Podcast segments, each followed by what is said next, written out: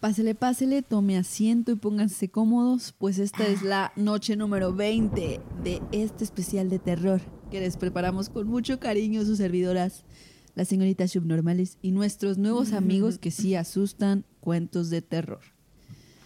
El día de hoy, ay güey, me cansé, les contaré sobre una leyenda urbana gringa. A ver, ¿qué tal? A ver, cuéntanos. Alrededor de 1890, una de las mejores casas fue construida en Quitman, Arkansas. Una casa de dos pisos en la esquina de las calles Mulberry y Third. Floyd y Aline Beris se mudaron a esta casa en 1951, viviendo solo ellos dos por un par de años, hasta que finalmente tuvieron una bella bendición el 23 de julio de 1953, a quien llamaron Gerald Floyd Beris. ¿Gerald? Gerald, sí. Ok. J-A R-R-E-L-L. Sí, es un nombre extraño. ¿Gerald? Ujú. Órale. Pensé que era como. Gerald, como el amigo de Arnold. Sí, de hecho también así le llegan a decir. Ah, bueno. Just- mira, justo lo- lo- aquí lo comento. Ajá. Desde muy joven, Gerald, a veces conocido como Gerald, Ah, ok. fue un niño grande y desafiante. Los vecinos informaron que Floyd y Aline eran buenos padres, pero Gerald era un patán malicioso y exigente que siempre buscaba atención de manera inapropiada. Sí, de esos niños que caen gordos, que no hacen caso. y se los lleva la llorona porque... Ah, no. En una reunión familiar en el ayuntamiento de Quitman, por ejemplo, Gerald se acostó en uno de estos como sillones largos en los que te puedes acostar, tipo los que usan los psicólogos en las caricaturas. No sé si, si lo ah, ubicas. sí, sí, sí. Como ¿Sí? divanes, creo que les llaman. Ándale, pero así más fancy. Es que no sé cómo se llama. Bueno, se acostó en una de esas madres en el centro de la sala frente a una multitud desconcertada, se reclinó como un emperador romano y con arrogancia masticó uvas con una sonrisa enorme. Estaba haciendo un amigo, payasote. simpático. Sí. Su ineptitud social también lo convirtió en el blanco perfecto de acoso en la escuela primaria Quitman, con niños que le robaban y se burlaban de él por su enorme tamaño. Pero a medida que Gerald se convirtió en adolescente, su torpeza social tomó un giro más salvaje cuando comenzó a adoptar algunos comportamientos inusuales, incluida la recolección de gatos y perros callejeros, lo que lo llevó a obtener ese apodo burlón de The Dog Boy o chico perro. Lo que los niños que se burlaban de él no sabían era que no solo estaba recolectando, sino también torturando y matando a esos animales. Ah, yo pensé Sí, que los los- recolectaba así de que por buena gente. Hombre, qué fregados. Mm. No. Los vecinos le dijeron a la reportera Lisa Armstrong en 2007 que podían incluso escuchar a los animalitos aullar de dolor. Ah, Qué triste. Gerald, de entonces un metro ochenta y 150 kilogramos, comenzó ahora a maltratar física y psicológicamente a sus padres. De adolescente, supuestamente golpeaba a su padre con regularidad y una vez incluso lo arrojó por la ventana de un segundo piso. Aunque Floyd tenía alrededor de 67 años en ese momento, logró colgarse la ventana y resistir hasta que llegó la policía, después de que un vecino los llamara. Bien salvaje este niño. Porque siento que es el inicio de uno de esos episodios donde hablamos de asesinos seriales. Sí, de hecho. No hay info disponible sobre la veracidad de este incidente, y aunque muchos detalles no salieron a la luz hasta que Gerald Beris fue a prisión años después, se descubrió que con frecuencia encerraba a sus padres en el piso de arriba durante días o incluso semanas seguidas, llevándoles comida solo cuando tenía tiempo. Qué feo, o sea, haciendo tú, ay no, ay no me voy a meter en detalle mejor. Que me causa mucho dolor en mi corazoncito de polla. Es que como que nació malito, ¿no? De su cabecita o no sé. Pues Porque no suena que fueron malos papás. no, no, no, para nada. Sí, pues salió deschavetado. Por dinero, hizo construir una terraza acristalada en la casa y vendía marihuana de cosecha propia. Según el Heaver Springs Sun Times, o como sea que se diga, Floyd Beris murió en enero de 1981 después de una supuesta enfermedad. Pero los rumores dicen que Floyd había sido empujado por las escaleras por Gerald, muriendo tras una fractura de cuello. Uf. O sea, él mató a su papá. Sí, Bueno, sí, eso sí. dicen los rumores. Sí. O sea, no, no se creen que, que murió por una enfermedad. Vecinos reportaban que le tenían miedo por sus ojos, diciendo que parecían brillar por la noche. Y el hecho de que esto se mencionara condujo a supuestos avistamientos nocturnos de una gran criatura que a veces merodeaba por las habitaciones y los pasillos de la casa número 65 en Mulberry Street. Como que ya lo empezaron a convertir en, En un... en una cosa extraña, no sé. Sí. En 1982, los comportamientos abusivos de Gerald comenzaron a desmoronarse cuando su madre, Aline, se cayó o fue empujada, quién sabe, y se fracturó la cadera, lo que requirió que la hospitalizaran en el Baptist Health Hospital en Heber Springs. Y gracias a esto, Aline fue sacada permanentemente de la casa y colocada en Ah. servicios de protección para adultos. Ay, bueno, sí. al menos la mamá se salvó. Al ser interrogada, la policía arrestó a Gerald por abuso de los padres y varios delitos de drogas, incluida la distribución. Fue condenado y redimido al Departamento Correccional de Arkansas en 1984. Gerald murió inexplicablemente de una sobredosis de drogas mientras estaba bajo custodia el 18 de mayo de 1988 a los 34 años. Está enterrado en el, cemete- en el cementerio de Pearson. ¿Segura que está enterrado en el cementerio de Pearson? No lo sé, dime tú. Lo loco, déjenme le meto nitro, es que es bueno, es supuestamente lo siguiente, ¿no? La casa de Mulberry Street permaneció bajo la custodia de Aline Berries hasta que murió en octubre de 1995. Después la sobrina la heredó y la vendió a los Weber. Poco después comenzaron a ocurrir eventos paranormales. Decían que las luces se encendían y se apagaban solas y que centavos flotaban por las escaleras ¿Centavos? centavos flotaban por las escaleras. ¿Les quedó claro? Yo también, yo también me quedé así que, ¿what? Nunca lo había escuchado, al menos por Ok. originales. Sí, porque apenas cuando dijiste que se prendían y se apagaban las luces. Y, oh, Sí, es como que el clásico también. ¿no? original y luego flotaban los centavos. Eso era lo que estaba esperando. ¡Sí! ¡Sí! Chico perro, chico perro. ya sé. Ay, no, qué miedo. Después de... no, a ver. Después de seis meses, esta familia decidió mudarse. Algo, eh, muy buena decisión, más bien. Sí. La siguiente familia reportó sucesos similares. Ojo aquí, ¿eh? Ojo. Como inodoros que se bajaban solos de repente. ¡Wow! Digo, no me quiero reír porque, pues, sí iba a pasar. A Qué ver, culo, que ¿no? se te baje el inodoro solo. Karen. Mm, mm. Ay, no. Como quiera es algo... Útil. Ay, no sé, Supongo. no. ¿Eh? Se mantienen limpios. No lo sé. Ajá. A lo mejor se te olvidó bajarle y el fantasma te ayudó. El fantasma Ah. todas, todas quedaron. ¡Ay, eres un marrano! y luego, ¿qué No fue eso? puedes simplemente bajarle, por Dios. Lo más disque tenebroso fue que un día Quinton White trabajaba en la casa y escuchó un ruido en el piso de arriba mientras estaba abajo hablando por teléfono. Colgó y corrió escaleras arriba y supuestamente encontró, Brisa, no me lo vas a creer, ¿Qué? pilas. ¿Centavos? Pilas apiladas. ¿Pilas Dos de cuatro. sí, así. Dos ¿De de las cuatro. cuadraditas? No, no sé, no especifico. Porque si eran las redondas, me sorprende. Eso es difícil, que doble eso es difícil. Wow. Sí me quedé así que, ah, órale.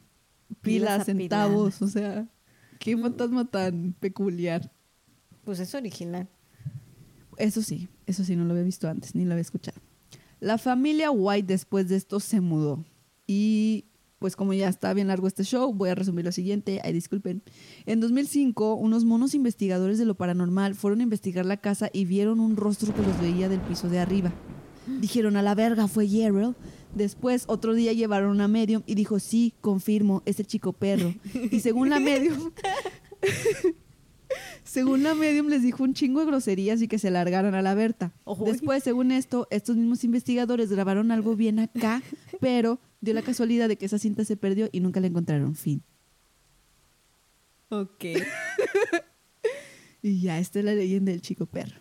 O sea, se supone que ese vato se aparece, Mm. en pocas palabras. Pues mira, Pude haber, sido, pude haber dicho solo eso. pues mira, se te hizo medio inútil, pero te voy a decir que es una historia muy realista. Porque ¿cuántas veces no hemos visto una película de terror y empiezan a pasar cosas pequeñitas? Y siempre decimos, ay, no, yo ya me hubiera ido y no sé qué tanto. Estas Ay, sí. familias hicieron justo eso.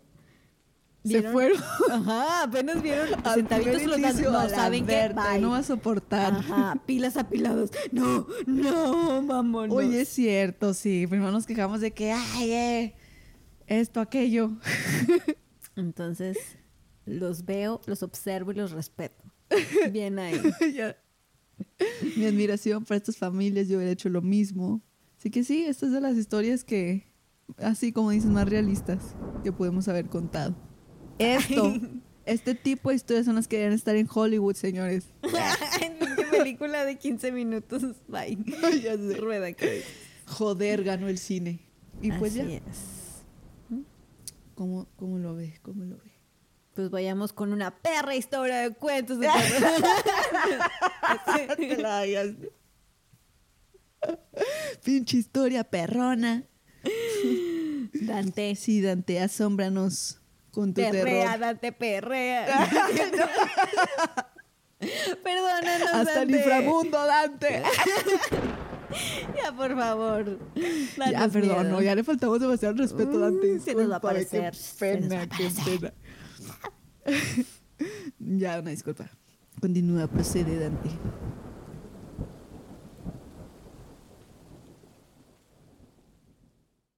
Buenas noches, ladies.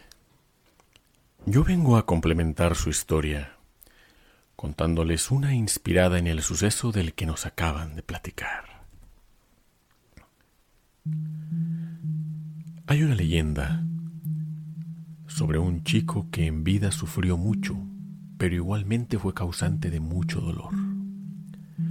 Fue atacado por su aspecto físico tanto en las diferentes escuelas a las que asistió, así como en los distintos trabajos que tuvo, pues desde sus cortos 15 años ya medía un metro con 20 y pesaba más de 120 kilos, siempre luciendo un aspecto poco higiénico y desaliñado. Además de que, a decir verdad, era un tanto extraño en sus comportamientos sociales. Gozaba de torturar animales, descuartizarlos y coleccionar sus pieles, garras y huesos. También cabe mencionar que abusó de sus padres haciendo uso de su superioridad física. Los encerraba en su cuarto y los alimentaba cuando se le antojaba a su manera. Se cuenta incluso que el padre murió en circunstancias extrañas, por lo que se cree que pudo haber sido víctima de su hijo en un crimen inconcebible. La madre, por su parte, sufrió un accidente casi mortal al caer por las escaleras, accidente que la dejó parapléjica, pero al menos sirvió para que fuera retirada de su hijo por parte de las autoridades, ingresándola a un centro de atención para adultos mayores, mientras que se le presentaban cargos a este chico por abuso a mayores y violencia doméstica. El muchacho trató de alegar locura en su juicio en favor de su caso, diciendo que oía voces que salían de las paredes, las cuales lo obligaban a cometer las atrocidades. Pero dicho argumento de poco le sirvió, pues fue condenado como adulto. Un día antes de recibir su sentencia, a sabiendas de que el caso estaba perdido, se suicidó en su habitación. Al menos esa es la leyenda de una de las múltiples casas abandonadas de nuestro país. Casa que se ha vuelto famosa por este y otros mitos que se han contado tras el paso de los años. Pero una nueva leyenda, un nuevo relato de horror está por nacer en este lugar en esta misma noche. Cuando un grupo de adolescentes en busca de acción sobrenatural brincarán la cerca que limita el paso a la propiedad para pasar una noche en sus pasillos y habitaciones. Estos eran Miguel, Karime, Andrés y Hugo. En sus mochilas cargaban veladoras, una tabla ouija y linternas. Fueron directo a la habitación que alguna vez vio a alguien quitarse la vida, cargada de energía maligna y perversa. se sentaron en el piso que acumulaba capas de polvo, tierra, suciedad y basura como cristales rotos y pedazos de madera vieja, y colocaron la tabla Ouija y las veladoras cerca de ella. Comenzaron el ritual como se indica, saludando a los entes en el oscuro más allá y presentándose cordialmente. Invocaron a aquellos espíritus atrapados en este sitio, invitándoles a manifestarse. Una ráfaga de aire sacudió las cortinas viejas y percudidas de la ventana, ingresando en la habitación, haciendo vacilar las llamas de las velas. Dinos tu nombre, preguntaron.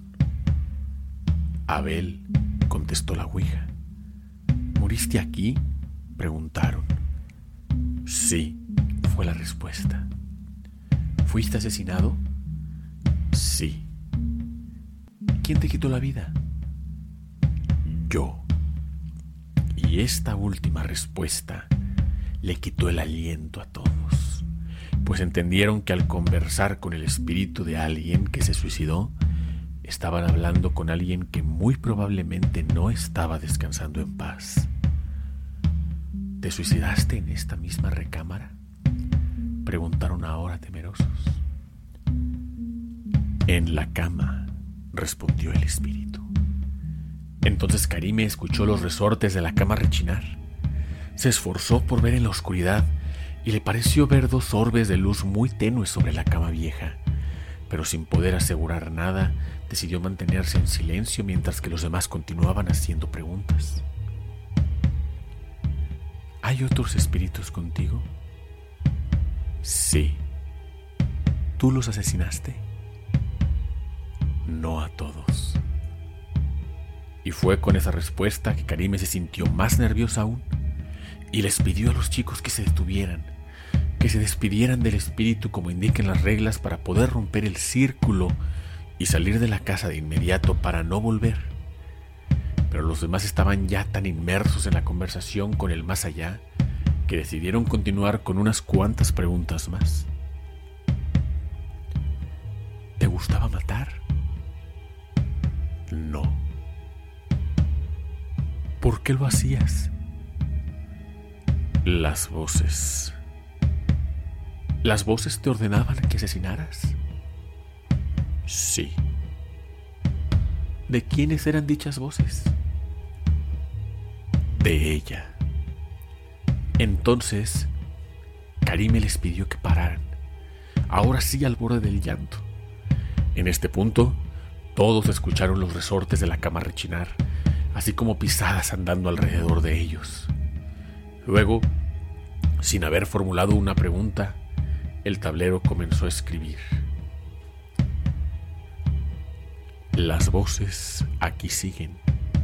Uno de ustedes las escuchará. Uno de ustedes matará. Ahora sí, más asustados que intrigados, trataron de cerrar el juego para acabar con el ritual. Fue Andrés el primero que trató de despedirse, pero obtuvo una negativa de parte del espíritu. Después Hugo lo intentó, pero obtuvo el mismo resultado. Hasta que Miguel hizo la pregunta, el tablero no respondió. Las velas se apagaron por sí solas y una presencia inundó el cuarto oscureciéndolo de manera sobrenatural. Miguel entonces miró a sus amigos con una sonrisa antinatural tallada en su rostro. Andrés y Hugo solamente le preguntaban si todo estaba bien, pero solo Karime podía ver al hombre detrás de Miguel, a aquel perverso y horrible fantasma de un hombre grande y gordo que tomaba por los hombros a su amigo con una mano mientras que le dibujaba la macabra sonrisa con la otra, y sonreía él también. Miguel se lanzó en contra de Hugo mordiendo su oreja, arrancándole un trozo de un mordisco. Gritando de terror, Karime dio un paso para atrás cuando Andrés trató de separarlos, pero solo obtuvo un golpe en el estómago que lo dobló de dolor. Aún sobre Hugo, Miguel volvió a morderle, esta vez en el cuello, haciéndole sangrar y perder mucha, mucha sangre. Procedió entonces a tomar un cristal roto del suelo y lo clavó profundamente en el pecho de Andrés. A Karime le tocó presenciar la peor parte pues pudo ver la mano del hombre gordo tomar la de Miguel que a su vez aún sostenía el cristal afilado, y se la llevó hasta su propio cuello, provocándole un corte profundo e irreparable. Así, los tres amigos se desangraron en el piso, aumentando el número de asesinatos en esa propiedad. Karime logró salir de la casa dando gritos y tumbos, solo para ser acusada por los asesinatos recién perpetrados, pues nadie le creyó que Miguel, lamentablemente, fue poseído esa noche por el macabro espíritu de aquel perverso hombre que vivió y murió bajo ese mismo techo, y cuya sed de asesinato aún no ha sido satisfecha.